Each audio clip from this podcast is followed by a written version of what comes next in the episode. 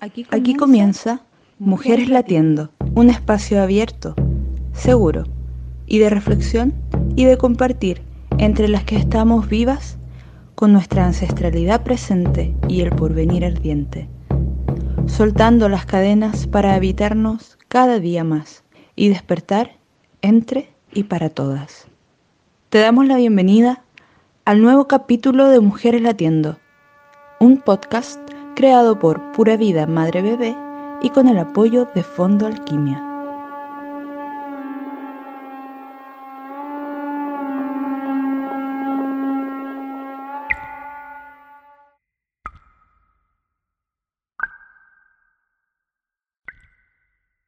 Bienvenidas, bienvenides al quinto podcast de Mujeres Latiendo. El capítulo de hoy se titula Sexualidad y nuestro cuerpo. Les habla Morela, soy partera tradicional mexicana y asesora de lactancia. Me dedico a la consejería y al acompañamiento pregestacional, prenatal, en el parto, postparto y postaborto. Y mi enfoque es la salud sexual y reproductiva holística. Soy madre de dos, mujer inmigrante. Para el capítulo de hoy nos acompaña Hasne Luna. Ella es matrona, madre, bailarina de danza del vientre y pueden seguirla en arroba matrona Luna en Instagram. Bienvenida, Hasne. Muchas gracias, More. Muchas gracias por esta invitación. Estoy feliz de poder estar aquí y aportar un granito de arena a este podcast. Muchas gracias. Bueno, hoy nos convoca el tema de la reconexión uterina y el cómo poder despertar esa energía creadora adentro de nosotras mismas. Pero antes, sin ir más lejos, Hasne, ¿podrías hablarnos de esa desconexión histórica específica hacia nuestro cuerpo como mujeres en qué consiste? Claro, Morela, o sea, tú bien lo decías que esto es una desconexión histórica, porque si bien en la antigüedad eh, nosotros vivíamos en un estado de abundancia, ¿cierto? Dentro de este estado de abundancia y en pos de, la, bueno, de todo el capitalismo y las clases, se creó una desconexión, que esto vendría siendo un estado de carencia que se vacuoliza, ¿cierto?, en, en el estado de abundancia. Recordemos que antiguamente, ¿cierto?, en la antigüedad nosotros vivíamos en culturas matrifocales. Las culturas matrifocales, ¿cierto?, se regían como por principios de, de bondad y amor, ¿cierto?, autorregulados por el placer, donde eh, se privilegiaba la maternidad, ¿cierto? O sea, era como mm, bien vista socialmente.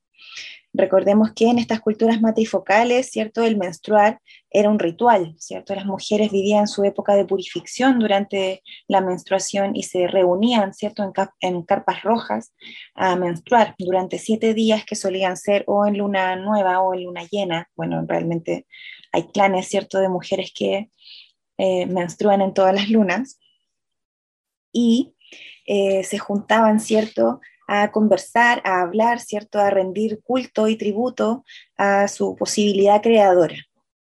Entonces, eh, las mujeres, ¿cierto?, podían expandir el movimiento de su útero a través de la danza, ¿cierto?, donde, donde a través de movimientos, ¿cierto?, circulares, se llevaba a como el, ritual del útero. Estas culturas eran autorreguladas por el placer, como dije anteriormente, porque ellos sentían dentro de, su cuerpo, ¿cierto?, que era lo que, lo que estaba bien y lo que estaba mal. Ellos podían saber y guiarse a través de su propio sentir eh, cómo era el hacer el bien. Haz bien y vive, es un proverbio africano, ¿cierto? Y dentro de esta, ¿cierto? Tenemos la danza, la danza oriental, que en sí nace como una danza de mujeres, ¿cierto? Para mujeres, eh, en la cual eh, rendían eh, culto al útero, donde igual ellas a través de los movimientos y las ondulaciones y el baile en grupo, ¿cierto? movían el útero y los ligamentos se podían estirar, entonces de esta forma las menstruaciones, ¿cierto? Eran menos, menos dolorosas y los partos se llevaban a cabo con placer. ¿cierto? Esta autonomía de las mujeres, ¿cierto? Que no, no se dejaban, o sea, era todo de mujeres para mujeres, era, se, se vio como mal vista, ¿cierto? Por el, pucha, no quiero decir el colonialismo opresor, pero sí el colonialismo opresor, eh, persiguió, ¿cierto? Eliminó, ¿cierto? Todo lo que vendría siendo, todo lo que hacía temblar al capitalismo y al patriarcado. Por lo tanto, hicieron una romantización de lo que es nuestra conexión, ¿cierto?, con el placer. Llevaron el amor entrañable del útero al amor del corazón, ¿cierto?, que es el como el romanticismo, el cariño, el aceptar el amor que todo lo da, que todo lo puede, ¿cierto? Lo que nos habla el catolicismo. Y es ahí pucha, quiero hablar igual de la, triple sentencia, como la base del, cristianismo, la base de la Biblia, ¿cierto? Que nos habla de que Eva fue la traicionera, ¿cierto? La mujer traicionera que eh, llevó al hombre al pecado. Entonces, claro, con, esta, con este pecado de Eva, Dios nos da esta triple sentencia, ¿cierto? Que se traduce en, lo que vivimos nosotros actualmente, ¿cierto? Lo que es el porno, lo que es la, la cosificación de la mujer, ¿cierto? Como la vista de la mujer, ¿cierto? Como el, sexo débil, ¿cierto? Como que pasamos a ser dominio del hombre. Y, pucha, ¿cuál es esta triple sentencia? En una, parirás con dolor, ¿cierto? Diciendo implícitamente que antes se hacía sin dolor. Vivirás bajo el alero del hombre, nos dice también, ¿cierto? O sea, prediciendo totalmente el patriarcado. Y el hombre se ganará el pan con el sudor de su frente. ¿Qué quiere decir esto? Que no está, no está dando el capitalismo encima. Entonces, wow, qué, qué sabio es Dios que nos da todo el, sistema eh, patriarcal, ¿cierto? Capitalista en el que vivimos, donde esclavizan nuestros úteros, ¿cierto? Donde vivimos en una sociedad desconectada de, del sentir, ¿cierto? Del ser, de las emociones. Nosotros somos los que vivimos en la herencia de todo lo que, lo que nos llevó a esta desconexión, a una paternalización de nuestras capacidades reproductivas, ¿cierto? Somos nosotras las que entregamos nuestro, nuestro útero, nuestro cuerpo a, la ciencia, ¿cierto? Porque ellos saben mejor qué es lo que hace nuestro cuerpo. Nosotras sí estamos como un poco perdidas en lo que, en lo que lleva a, la vivencia, ¿cierto?, de nuestra sexualidad. Eso puedo contarte un poquito, More. Gracias, Hasne, por este acercamiento a la historia de nuestras cuerpas. No se vayan, que ya volvemos con este capítulo de Mujeres Latiendo, Sexualidad y nuestro cuerpo.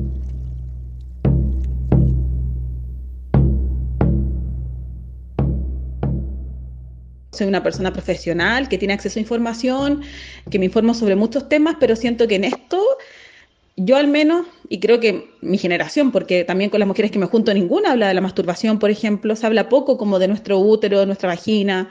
A lo más uno habla de la regla y siempre como desde el punto de vista negativo porque es incómoda, porque mataste algo, porque te duele el cuerpo, porque no quieres levantarte, porque andas deprimida, pero tampoco, mm, eh, o sea, siempre tiene una connotación negativa también y es de lo único que hablamos, no hablamos de nada más.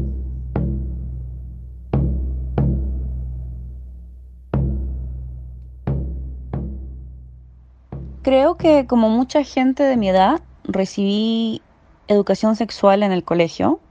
Debo haber tenido unos ah, nueve o diez años, pero recuerdo que fue una orientación muy básica, muy clínica. Así funciona tu sistema reproductivo, así una se embaraza, etc. También, habiendo crecido en los 90, el miedo al SIDA era terrible. No era como hoy en día que el SIDA es un síndrome que con tratamientos puedes llevar una vida larga y normal. En esos años era poco menos una sentencia de muerte y la educación está muy enfocada en eso. En casa, peor, mi familia es de la Sierra de Perú, muy católica, muy conservativa.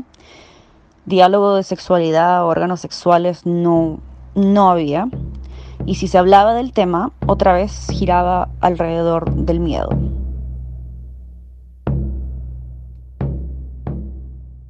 Esta información yo la recibí cuando quedé esperando a mi hijo. Fue donde yo fui a talleres de preparación para el parto, donde fui a talleres de ginecología natural y ahí fui incursionando en el tema del útero, eh, de las trompas, los ovarios, el útero, lo que es todo el ser femenino interno.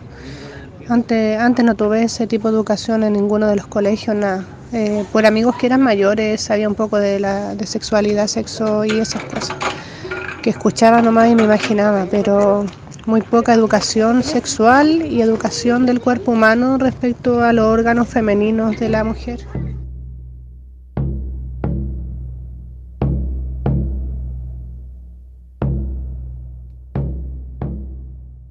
La primera vez que recibí orientación sobre mis órganos pelvianos fue, yo creo que en la escuela, em, por ahí de los 10, 11 años quizá, desde una mirada muy, desde la anatomía quizá y anticonceptiva, em, como muy, una mirada muy masculina quizá.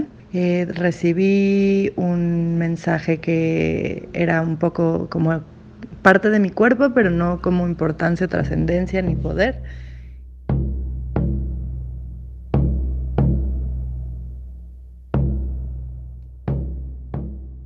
Y en el caso de mi familia, la mayoría de a mi abuela, por ejemplo, se le cayó el útero, se lo tuvieron que sacar, a mi mamá igual.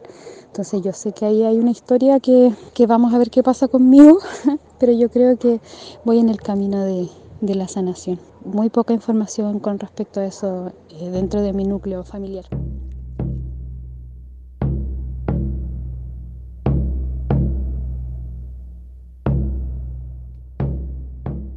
hecho, el 2014 pasaron dos cosas que me hicieron cambiar la perspectiva, pero ya tenía, no sé, 26 años. Y era cuando una amiga de una amiga de Santiago vino a hacer unos talleres a Valpo de ginecología natural. Y ahí transmitía la info del autoconocimiento, del autoexamen y a plantear de que en verdad los órganos sexuales no solamente tenían el enfoque reproductivo, sino que también del placer, de promover como la autoexploración y uno mismo hacerse como cargo de su propia sexualidad no depender de otros. Y eso me empezó ya a cambiar como esta idea de que necesitaba como controlar también como con pastillas o cosas externas químicas mi cuerpo y que podía como autogestionar mi salud como conociendo mi ciclo, llevando registro. Y también ese mismo año, el 2014, entré a bailar a Taller Pacífico con la Carla, la maestra, y eran danzas afroperuanas. Y ahí empecé a entender como que el útero no era solamente un órgano sexual, sino que era la matriz del fuego creativo,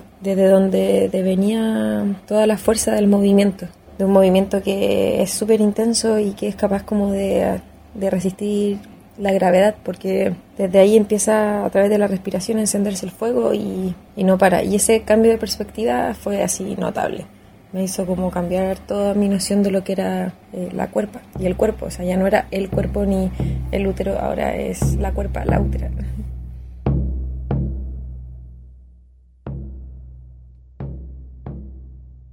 Estás escuchando Mujeres Latiendo.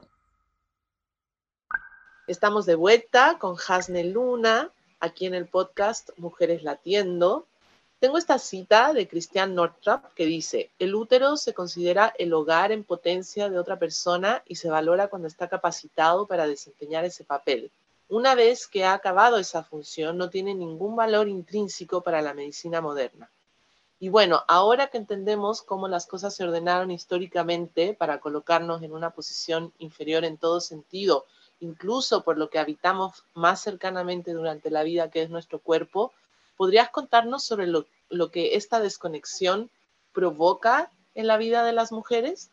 Bueno, como te decía, nosotros vivimos en la herencia de lo que, de lo que esto como imposición obligada, ¿cierto? Nos llevó, bueno, fueron nuestros abuelos, nuestros bisabuelos, quizás tatarabuelos los que tuvieron que vivir eh, la esclavitud en sí, ¿cierto? Pero nosotras, las mujeres, lo que recibimos desde esa herencia, ¿cierto? Es que eh, si no cumplimos estereotipos, ¿cierto? Somos material desechable. Entonces afecta terriblemente nuestra autoestima nuestro sentido de valoración con nosotras mismas. Logramos eh, en este sistema de romantización del amor, ¿cierto? Normalizar actitudes súper patriarcales y machistas como es la violencia, por ejemplo, la violencia de género.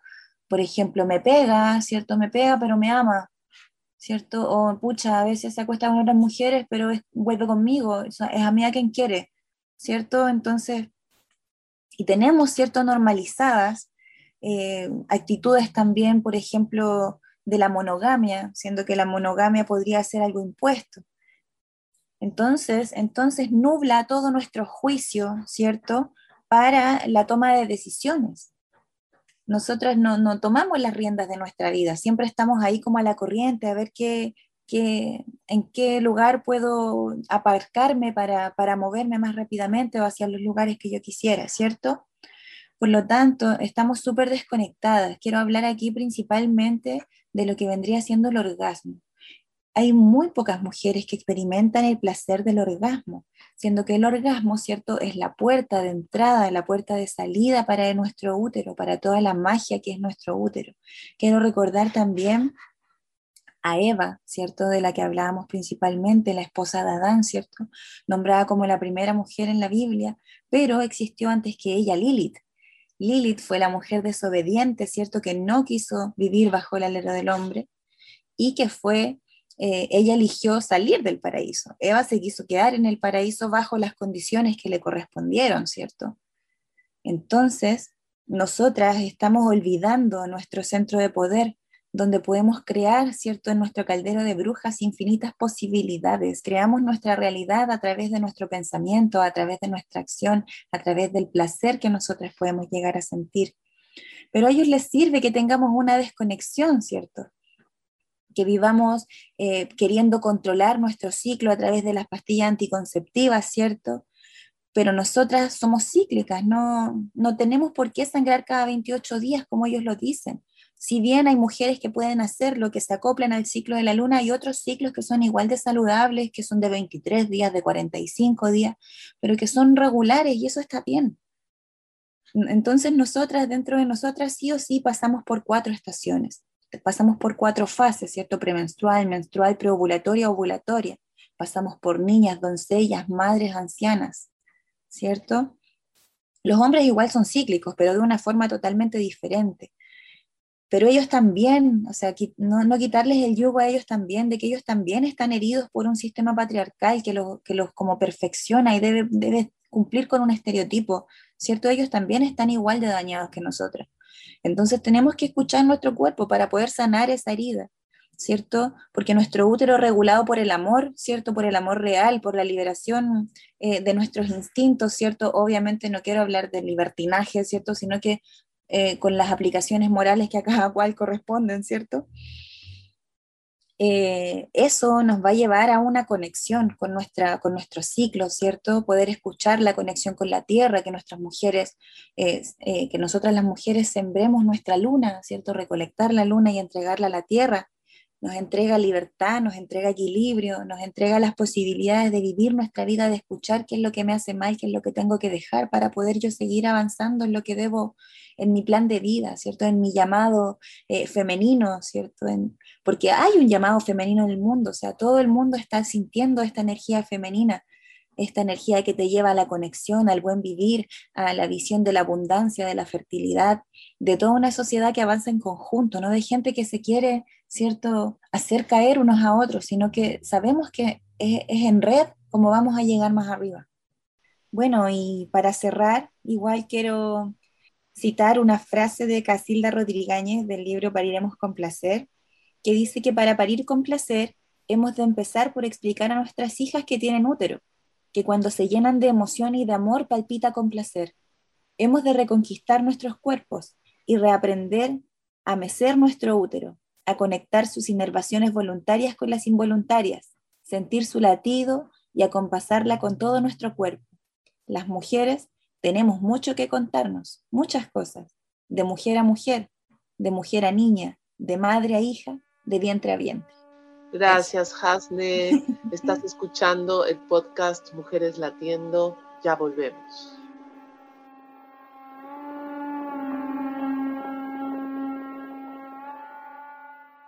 Mi mamá de niña o sea, de adolescente, eh, bueno, primero me explicó el proceso menstrual y después, como a los 17, me dijo que yo me tenía que aprender a explorar, a mirar con un espejo, a mirarme hacia adentro, mirar lo que tenía, lo que significaba.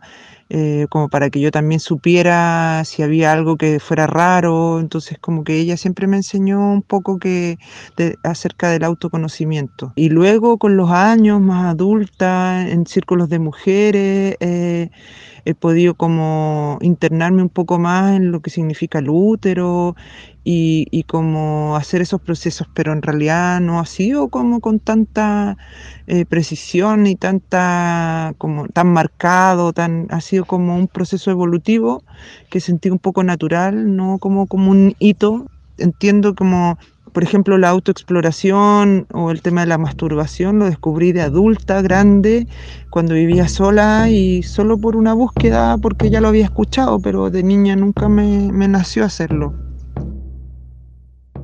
Mi cambio de perspectiva respecto a todo mi cuerpo en general fue a partir de un proceso terapéutico de sanación en donde me empecé a relacionar con mi cuerpo de una manera más amorosa y en mi embarazo y mi parto fue como una reconciliación con esa parte de mi cuerpo en específico. Desde mi familia no se habla mucho sobre este tema.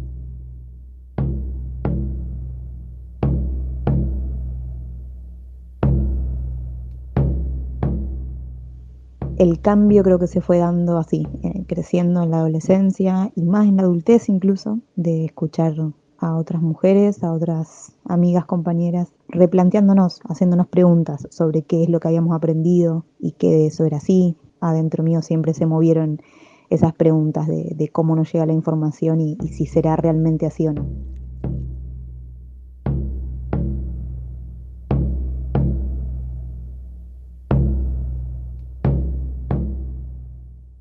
Con el feminismo fui a talleres de, reconocer tus partes de la vulva, eh, descubrí que podíamos eyacular, dónde estaban las glándulas para lubricarse y mucha, mucha información que fue como un redescubrimiento que me hizo mucho sentido y fue muy bonito descubrirlo.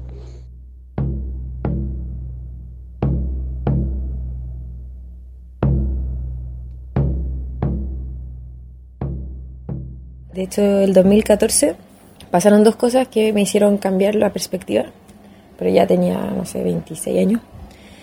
Y era cuando una amiga de una amiga de Santiago vino a hacer unos talleres a Valpo de ginecología natural. Y ahí transmitía la info del autoconocimiento, del autoexamen, y a plantear de que en verdad los órganos sexuales no solamente tenían el enfoque reproductivo, sino que también del placer de promover como la autoexploración y uno mismo hacerse como cargo de su propia sexualidad, no depender de otros.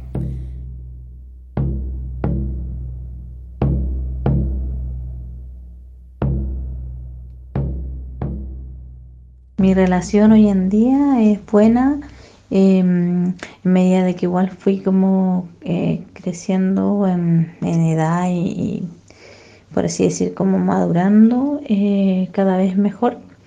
Em, de hecho, no es un tema como tabú para mí. Y mi hija de 7 años em, ya ha tenido sus primeras exploraciones y le hemos llevado como súper bien la información para ella.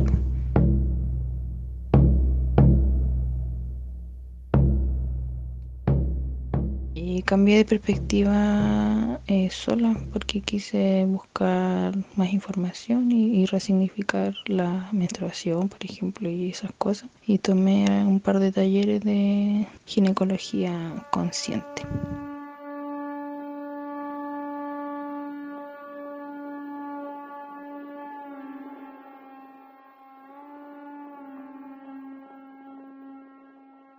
Estás escuchando Mujeres Latiendo.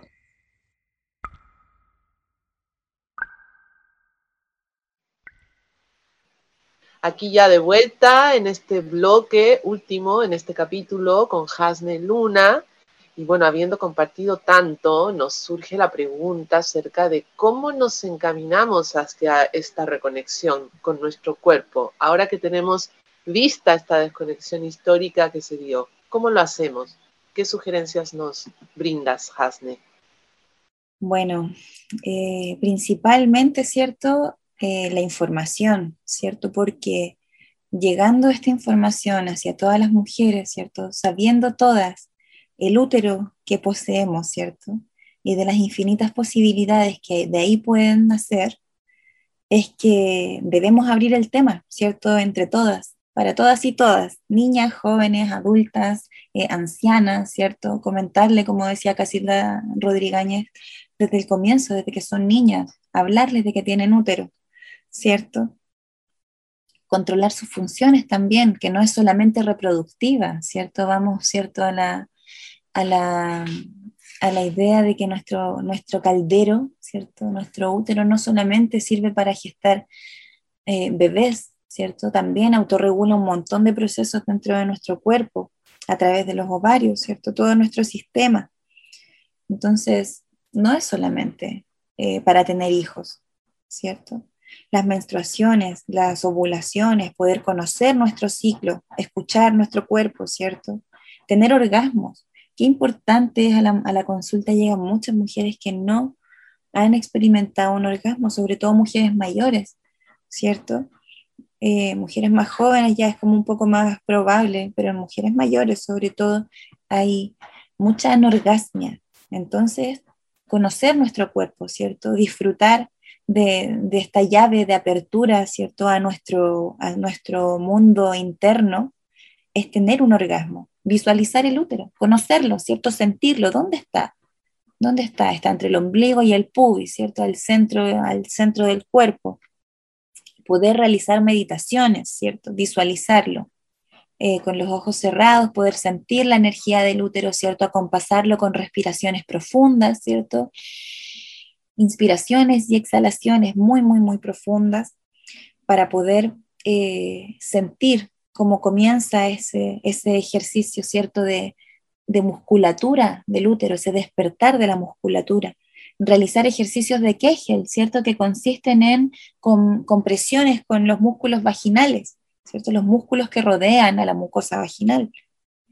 Eh, acompañarnos, por ejemplo, con hierbas, hierbas medicinales, como por ejemplo es la artemisa, que es súper buena para acompañar nuestro ciclo, la salvia, que nos ayuda a regular la fecundidad, ¿cierto? El chilco, que nos va a ayudar cuando tenemos sangrados muy abundantes, nos va a ayudar ahí a cortar un poquito. Eh, una alimentación, ciertos alimentos, por ejemplo, ricos en estrógeno, como lo que vendrían siendo los garbanzos o, o el perejil, la albahaca, ¿cierto? Bueno, y hay un montón de alimentos más que nos pueden ayudar, ¿cierto?, a reconectar esta eh, musculatura, ¿cierto?, creadora eh, también la hidratación, súper importante, ¿cierto? Recordemos que los músculos necesitan, ¿cierto? Es un trabajo de parto, si hablamos del trabajo de parto en sí. Eh, es salir a correr, ¿cierto? Correr la maratón y salir a correr la maratón con un músculo atrofiado es casi imposible, entonces debemos alimentarnos, hidratarnos y respirar profundamente. ¿Cierto? Cuidarnos nosotros en, nuestro propio autocuidado, ¿cierto? O sea, con quienes nos relacionamos, no solamente sexualmente, sino que me refiero emocional, pero sobre todo sexual, ¿cierto? También poder protegernos.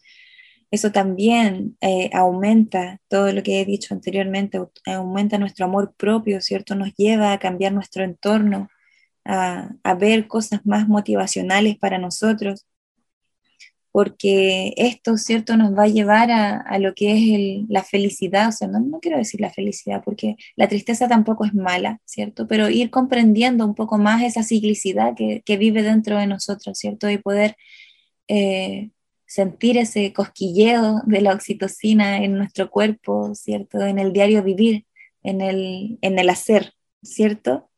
Porque conociéndose, conociéndonos a nosotras mismas, nuestra sexualidad, ¿cierto? Que va más allá de la vagina, ¿cierto? Eh, cosas tan importantes como no saltarnos etapas, como por ejemplo en la previa, ¿cierto? Sino entender que toda nuestra piel es un receptor de placer, ¿cierto? Reconectar con, con las figuras cíclicas, no sé, el sol, la luna, ¿cierto? Las estaciones, eh, conversarlo entre todas nosotras, ¿cierto? Porque como es arriba es abajo, lo que está dentro está afuera. Entonces debemos, entre todas nosotras, traspasar esta información, ayudarnos y, acompañarnos en el ciclar, en el ser mujer. Así que eso, esa es la invitación, More. Esa es la invitación. Ay, Hasne, agradecemos mucho tu participación y la información tan valiosa. Muchas gracias de parte nuestra y de todas las auditoras del podcast Mujeres Latiendo. Ya nos veremos en una próxima. Que estés súper bien. Muchas gracias, More. Que estén súper bien todos. Hasta luego.